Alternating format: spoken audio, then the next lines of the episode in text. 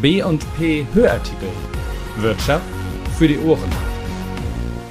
EBV Harburg kündigt Rückzug aus dem öffentlich geförderten Wohnungsbau an.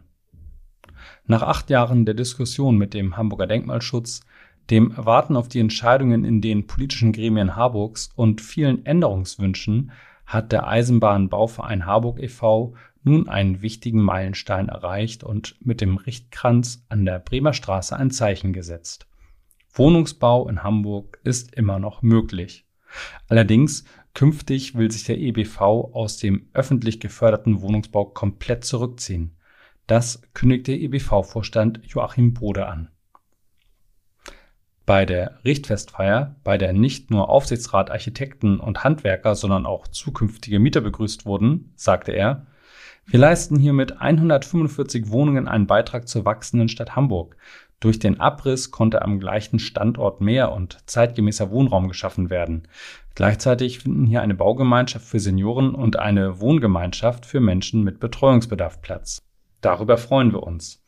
Alle Mieter der Siedlungshäuser wurden mit Wohnungen versorgt. Wir sind dankbar, dass die Mitglieder diesen Prozess so gut unterstützt haben. Einige vorherige Bewohner werden hier einziehen. Auch das ist natürlich möglich. Die Freude am fortschreitenden Baugeschehen wurde allerdings getrübt durch aktuelle Nachrichten aus der Hamburger Wohnungspolitik. Der Hamburger Senat hat nach zwei Jahren Verhandlungen mit der Hamburger Bürgerinitiative Keine Profite mit Boden und Miete eine Einigung erzielt, die für Bode inakzeptabel ist. Beschlossen wurde, dass städtische Grundstücke nicht mehr verkauft und jährlich mindestens 1000 öffentlich geförderte Wohnungen nur noch mit einer 100-jährigen Belegungs- und Preisbindung geschaffen werden dürfen. Sozialwohnungen werden also nicht mehr wie bisher nach 30 Jahren aus der Preisbindung fallen, sondern erst nach 100 Jahren.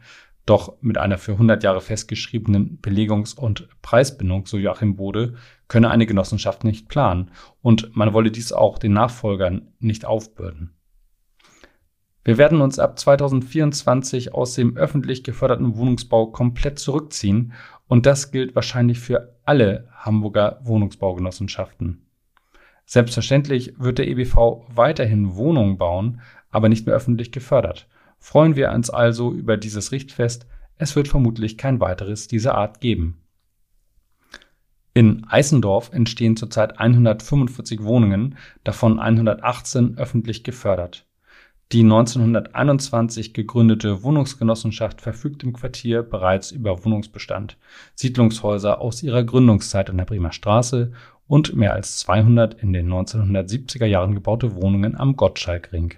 Fünf der denkmalwürdigen Siedlungshäuser bleiben komplett modernisiert stehen. Sie gelten als prägend für diesen Teil der B75 und stehen quasi eingangs des Innenstadtbereichs. Die ersten Mieter werden voraussichtlich im vierten Quartal 2023 einziehen können.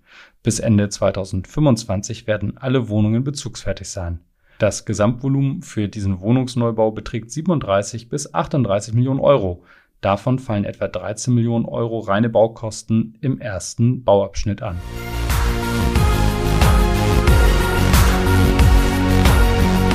Wenn Ihnen dieser Artikel gefallen hat, dann hören Sie doch auch mal in die anderen Beiträge auf diesem Kanal rein. Außerdem finden Sie hier auch unseren regionalen Wirtschaftspodcast Business Talk. Wir wünschen viel Spaß beim Zuhören. Dieser Podcast wurde produziert von Wortlieferant.de